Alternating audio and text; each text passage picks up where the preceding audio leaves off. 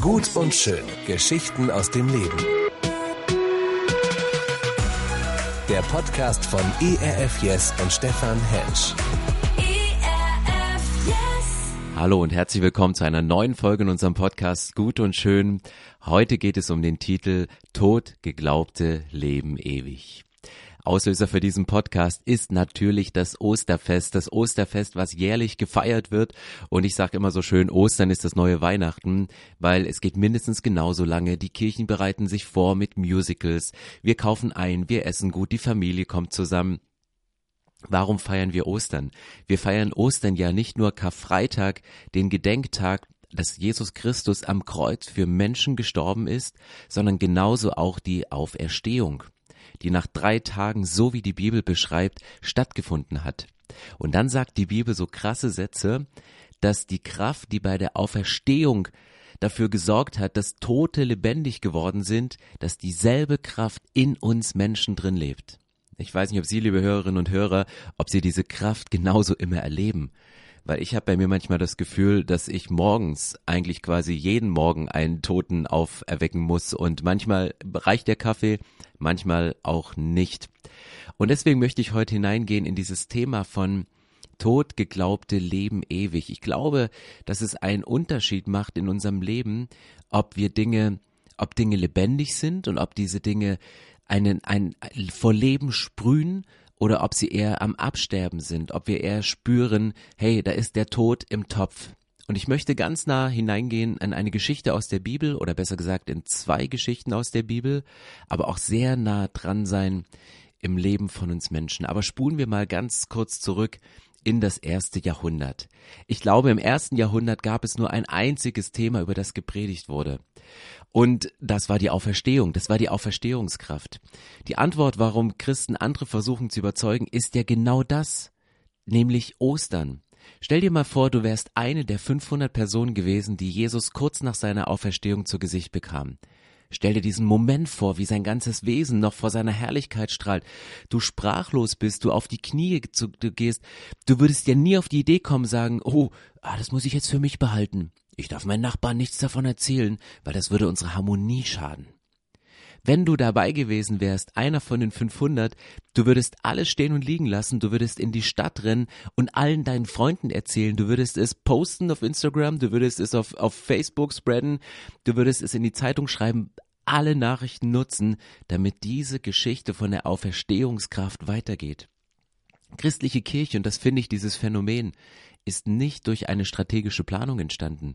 Da hat sich nicht jemand hingesetzt und hat einen guten Businessplan gemacht und sagt, was ist denn erfolgreich noch im Jahr 2022? Gründen wir mal eine Kirche und schauen wir mal, äh, dass sie sozial Menschen dient und dass dort Menschen zu Hause finden und Frieden mit Gott schließen können, sondern die christliche Kirche ist durch eine Explosion an Freude entstanden, ausgelöst von dieser guten Nachricht über die Auferstehung von Jesus Christus. Er, der für drei Tage tot geglaubt war, und von dem gesagt wird und dass die Leute erlebt haben, dass dieser Jesus ewig lebt, dass sein Leben kein Ende hat. Das Interessante an der Bibel ist, Jesus war ja nicht der Einzige, der die Kraft der Auferstehung an seinem eigenen Körper erlebt hat. Es gab davor schon mindestens einen Mann und ein Mädchen. Und ich lese uns mal den Bibeltext vor aus dem Johannesevangelium Kapitel 11. Dort steht, unser Freund Lazarus ist eingeschlafen. Aber ich gehe jetzt zu ihm, um ihn aufzuerwecken. Herr, wenn er schläft, äh, wird er wieder gesund, sagten die Jünger. Die dachten, er rede vom gewöhnlichen Schlaf. In Wirklichkeit sprach er davon, dass Lazarus bereits gestorben war. Da erklärte er ihnen ganz offen, Lazarus ist gestorben. Aber euretwegen bin ich froh, dass ich nicht dort war, weil ihr auf diese Weise an mich glauben werdet. Doch jetzt wollen wir zu ihm gehen. Ja, lass uns mitgehen, um mit ihm zu sterben, sagte Thomas, auch Didymus genannt, zu den anderen Jüngern. Als Jesus nach Bethanien kam, kam, erfuhr er, dass Lazarus schon vor vier Tagen begraben worden war. Bethanien war nur etwa drei Kilometer von Jerusalem entfernt und viele Juden aus der Stadt waren zu Martha und Maria gekommen, um sie in ihrem Leid zu trösten. Als Martha hörte, dass Jesus auf dem Weg zu ihnen war, ging sie ihm entgegen. Maria aber blieb zu Hause. Herr, sagte Martha zu Jesus, wenn du hier gewesen wärst, wäre mein Bruder nicht gestorben. Aber auch jetzt weiß ich, was immer du von Gott erbittest, wird er dir geben. Dein Bruder wird auferstehen, gab Jesus ihr zur Antwort.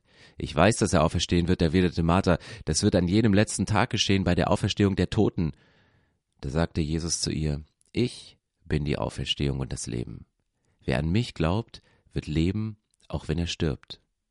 Und wer lebt und an mich glaubt, wird niemals sterben. Glaubst du das? Jesus richtete den Blick zum Himmel und sagte, Vater, ich danke dir, dass du mich erhört hast.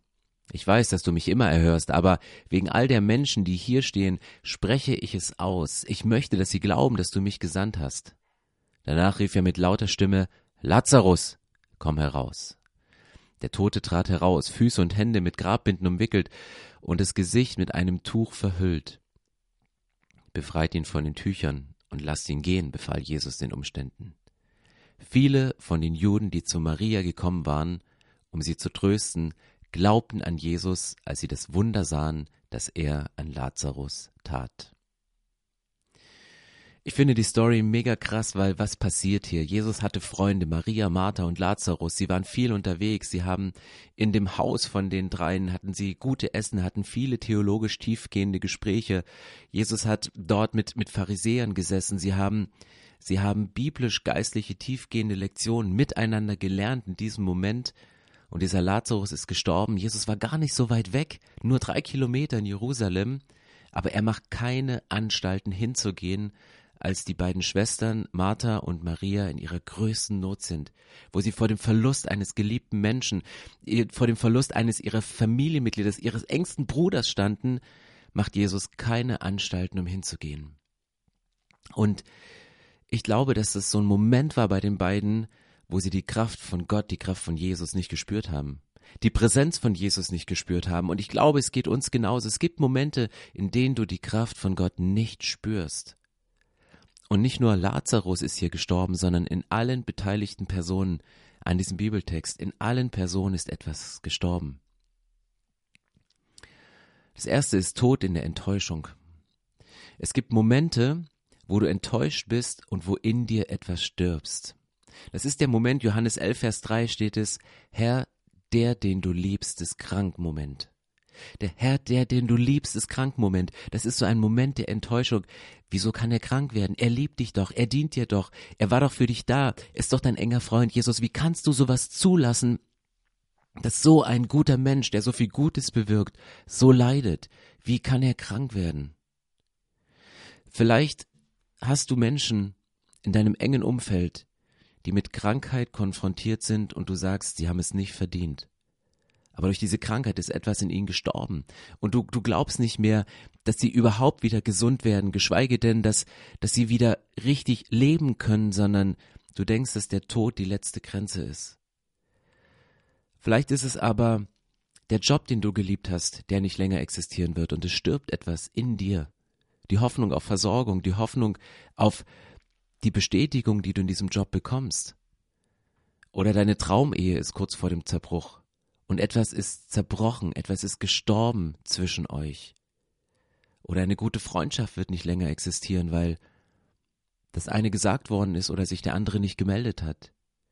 Dinge sterben in unserem Leben und es sind die Todesmomente, die durch Enttäuschung ausgelöst werden. Wie ist die Reaktion von Jesus auf solche Momente der Enttäuschung? Steht gleich im nächsten Satz, am Ende dieser Krankheit steht nicht der Tod, sondern die Herrlichkeit Gottes. Der Sohn Gottes soll durch sie in seiner Herrlichkeit offenbart werden. In anderen Worten, selbst das, was du dir niemals erhofft hast, kann Gott nutzen, um zu zeigen, wie groß Jesus ist. Selbst das, was du versucht hast zu vermeiden, was du niemals erhofft hast, das kann Gott nutzen, um dir zu zeigen, wie groß Jesus ist. Der zweite Tod, der hier in dieser Geschichte stattfindet, ist der Tod in der Verzweiflung. Es gibt so Momente, lass uns mitgehen und mit ihm sterben Momente. Das ist Verzweiflung, das ist Resignation. Thomas sagte diesen Satz, ja, lass uns mitgehen, um mit ihm zu sterben. Warum sagte Thomas diesen Satz? Weil er wusste, dass die Gegenden, die sie gehen, dass die Menschen, die dort wohnten, ihnen nicht unbedingt positiv, sondern eher feindlich gesinnt waren. Und sie wussten, wenn wir da hingehen, dann werden wir Schwierigkeiten bekommen. Und es war Verzweiflung, Resignation in diesem Moment, wo sie sagen, ja, lass uns doch mitgehen, dann sterben wir halt alle. Und manchmal bewirkt ein Moment, wo etwas in Menschen kaputt geht, bei anderen Menschen genauso Momente, wo sie sagen, dann lass uns doch mitgehen und sterben. Wenn alles den Bach runtergeht, warum nicht auch wir? Da gibt es aber auch drittens Momente wie die, den Maria erlebt. Nämlich, ich nenne sie mal die Maria aber blieb zu Hause Momente. Momente der, der Mutlosigkeit. Vers 20 steht, als Martha hörte, dass Jesus auf dem Weg zu ihnen war, ging sie ihm entgegen. Maria aber blieb zu Hause. Eine von beiden macht sich auf, sie geht Jesus entgegen. Sie hatte auch keine Kraft, sie war genauso enttäuscht, sie war genauso mutlos, aber sie macht sich auf und geht zu ihm. Und das ist eine Situation, in der die ein oder andere Person sich vielleicht gerade befindet, wo du sagst, ich bleib zu Hause. Ich bleib in dem Umfeld. Vielleicht sind es andere Worte, die du gebrauchst, um dein Ich bleib zu Hause Moment der Mutlosigkeit zu beschreiben. Vielleicht sind es Worte wie Ich kann sowieso nichts ändern. Ich werde immer einsam sein. Ich werde immer depressiv sein. Ich werde nie einen Job finden, bei dem ich mich gut aufgehoben fühle. Oder die Beziehung, in der ich drin bin, wird sich nie verbessern. Das sind Momente, wo du buchstäblich zu Hause bleibst und in der Mutlosigkeit sitzen bleibst. Es sind Situationen, mit denen du dich inzwischen abgefunden hast. Und vielleicht befindest du dich gerade in so einer Situation, auch wenn du es versuchst zu verbergen. Weil schließlich ist es Ostern und es gibt diese Höhlen, wo wir Dinge, die tot sind, reinstecken und wo wir große Steine bemühen, um sie davor zu wälzen und zu sagen, hey, es ist tot. Es ist einfach tot. Und ich gehe da nicht ran. Und wir machen zu, wir machen dunkel, wir machen dicht. Ein vierter Moment, der Todesmomente in dieser Geschichte ist der Tod im Warten.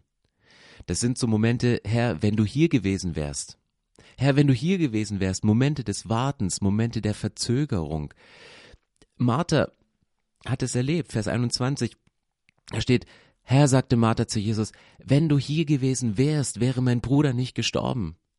Mit anderen Worten, ich habe so lange gewartet, aber nichts ist passiert. Warum hast du nichts gemacht, Jesus? Bin ich dir denn so egal? Hörst du meine Gebete nicht? Willst du nicht? Oder kannst du nicht? Manche können davon erzählen, Geschichten aus dem Leben. Wie lange muss ich noch warten? Eine junge Frau, die zu mir sagte, ich, ich diene Jesus, aber nie spricht mich ein toller Mann an. Junge Paare, die seit Jahren für, für Babys beten und sie nicht schwanger werden, während um sie herum Bäuche aufploppen, einer nach dem anderen. Oder du wartest auf einen Studienplatz oder eine Beförderung und du denkst, hier ist der Tod im Topf, hier passiert sich nichts und du, du kannst nicht mehr warten oder du willst nicht mehr warten. Vielleicht betest du schon lange für etwas, aber es trifft nicht ein. Wenn du an diesem Punkt bist, verbiss, vergiss bitte nicht Folgendes. Abwarten heißt nicht, dass Gott es ablehnt. Abwarten bedeutet nicht Ablehnung. Und das ist Warten. Warten bis zu dem Moment, bis sich eine Wende in der Geschichte eintritt. Und vielleicht schmeckst du den Tod sehr nahe und Dinge müssen sterben, damit neues Leben wieder entsteht, damit neue Dinge wieder auferweckt werden können, damit Gott wieder neues Leben einhauchen kann. Schauen wir mal, wie die Geschichte der Geschwister hier weiter ausgeht. Es gibt eine Hoffnung, die lebendig macht. Johannes 11, Vers 22. Martha sagt, aber auch ich weiß jetzt, was immer du von Gott erbittest, wird er dir geben. Du denkst, hä? Was ist passiert mit dieser Frau? Gerade war noch die Enttäuschung, waren noch so Todesmomente in ihrem Leben. Sie hat Jesus es vorgehalten, dass er nichts tut, warum er nicht da war. Und dann sagt sie in Vers 22, aber auch jetzt weiß ich, was immer du von Gott erbittest, wird er dir geben. Sieh Jesus in die Augen und sag, aber auch jetzt weiß ich, dass Gott dir geben wird, worum du ihn bittest. Es gibt eine Zusage in der Bibel, die immer und immer wieder kommt. bis in dunkle Todesmomente hinein. Gott lässt dich nicht alleine. Gott kann solche herausfordernden Momente benutzen, um seine Liebe, um seine Güte und um seine Großzügigkeit zu beweisen. Manche von euch brauchen einen solchen auch jetzt weiß ich Moment mit Gott. Auch jetzt weiß ich, Momente mit Gott sind so gut. Auch wenn jetzt in dieser Famili Zeit unseres Familienzerbruchs kann Gott meine kaputte Familie erreichen. Aber auch jetzt in dieser Zeit, wo ich mich einsam fühle, weiß ich, dass ich nicht alleine bin. Aber auch jetzt, nach so vielen vergebenen Bewerbungen, kann Gott mir helfen, einen Job zu finden, der zu mir passt. Aber auch jetzt, wo ich so viel Arbeit zu tun habe, kann Gott dafür sorgen, dass aus dieser Arbeit größere Früchte entstehen, als ich es jemals selbst schaffen könnte. Aber auch jetzt, wo jemand im Sterben liegt, weiß ich, dass das nicht das Ende ist. Wir dienen einem Gott, dem nichts unmöglich ist. Die Bibel spricht von einem Gott, der nichts unmöglich ist, für den selbst der Tod keine Grenze, für den selbst der Tod keine Grenze darstellt, sondern es ist nicht eine Tür, sondern es ist eine Schwelle in eine neue Welt. In unserem Text versteckt sich der kürzeste Satz der gesamten Bibel. Der kürzeste Vers der gesamten Bibel, der sich nur aus zwei Worten zusammensetzt, steht in Johannes 11, Vers 35. Und er lautet, Jesus weinte. Der kürzeste Satz der Bibel bedeutet nicht, Jesus starb oder Jesus liebt, sondern Jesus weinte. Mir zeigt er zwei Dinge. Das erste, Jesus fühlt mit uns. Er liebt uns und es bewegt ihn sehr, was mit uns passiert. Es ist ihm nicht egal. Er weint mit uns, er weint für uns. Die Bibel sagt, dass Dinge, die wir im Gespräch nicht, im Gebet nicht ausdrücken können mit unseren eigenen Worten, dass sie vom Heiligen Geist vor Gott, dem Vater, übersetzt werden und er mit einem Seufzen, mit einem Weinen diese Gebete übersetzt. Vielleicht weißt du nicht mehr, was du sagen sollst, aber sei dir gewiss, dass deine Gebete und dass deine Tränen ankommen, weil Jesus weint mit dir. Und das Weinen von Jesus zeigt mir zum Zweiten, der Tod ist tatsächlich ein Problem. Der Tod bringt den Menschen an ihre Grenzen. Er bringt Menschen, die er liebt, sehr viel Leid. Jesus steht vor der Situation, dass Lazarus, sein Freund, gestorben ist. Und er weiß, ich muss den Tod bekämpfen. Und der Tod ist nicht nur der Feind des Menschen, sondern Gott, Jesus selbst, hat dem Tod eine Kampfansage gemacht, um diesem Tod ein für allemal die Macht zu nehmen.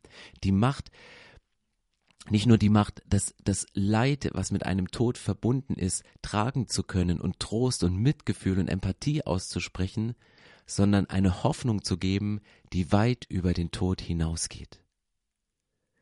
Und es gibt eine zweite Geschichte in der Bibel, nicht nur Lazarus wurde von den Toten auferweckt, sondern es ist die Geschichte von einem, von einem Mädchen, was krank ist. Und Jesus kommt dorthin und das Mädchen war im Obergeschoss eines Hauses und viele Witwen waren da und man hat Trauergesänge angestimmt und es war wirklich ein Weinen, was weit darüber, weit über die Grenzen des Hauses gehört wurde.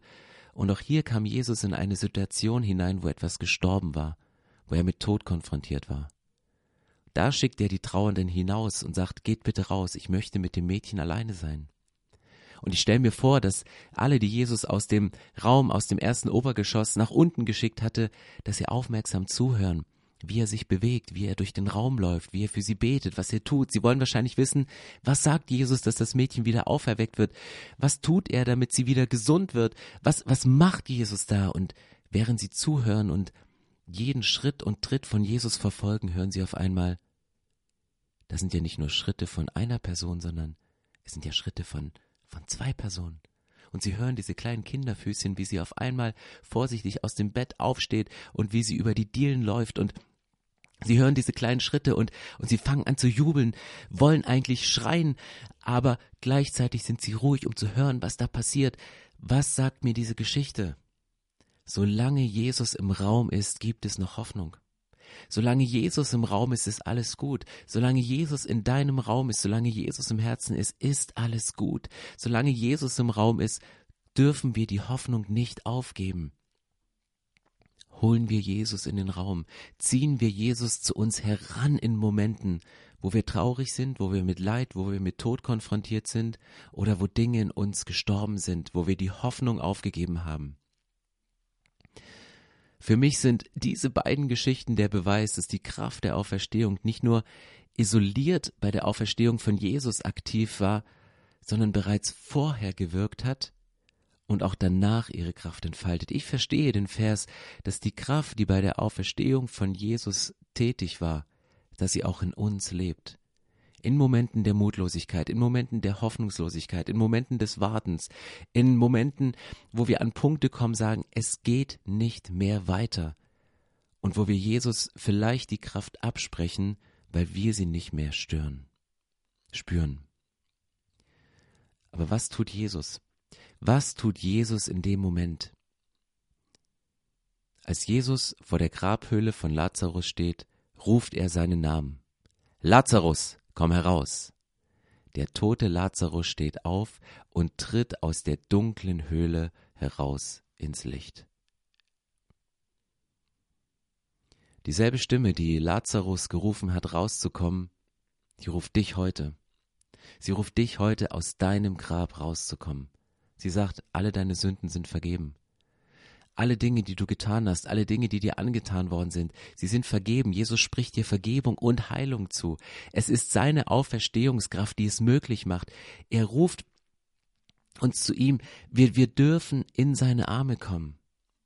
Jesus geht nicht hinein in die Höhle, sondern er ruft Lazarus heraus aus der Höhle. Jesus geht nicht hinein in die Höhle, sondern er ruft Lazarus heraus aus der Höhle. Jesus weint, weil er ein tiefes Mitgefühl über der Menschheit empfindet. Aber gleichzeitig ist sich Jesus auch seiner göttlichen Autorität und seiner Kraft bewusst, die er hat und die ihm von Gott verliehen wurde. Und es ist nicht unsere Kraft, die den Tod überwindet. Es ist nicht unsere eigene Kraft und auch nicht unsere eigene Anstrengung, um traumatische Erlebnisse, die wir erlebt haben, zu verarbeiten, sondern es ist die Kraft von Jesus, die Vergebung zuspricht und die Heilung auslöst in unserem Leben. Und Jesus kommt nicht hinein, sondern er steht vor der Grabhöhle und er ruft dich heraus. Und Jesus ruft jetzt deinen Namen. Er spricht deinen Namen aus. Hör dir deinen Namen mal mit der Stimme von Jesus an. Wie würde er ihn nennen? Annette, Anke, Brigitte, Björn, Martin, Elias, Johanna, Elisabeth, Frauke, Stefan. Wie immer dein Name lautet, Jesus ruft dich. Vielleicht sitzt du im Moment in dieser Grabhöhle und reflektierst dein Leben und Dinge sind real gestorben oder Dinge sind in dir gestorben. Die Kraft der Auferstehung lebt in Jesus. Und wenn du die Verbindung zu Jesus aufnimmst und seiner Stimme folgst, die dich jetzt ruft, dann tritt heraus aus deiner Höhle.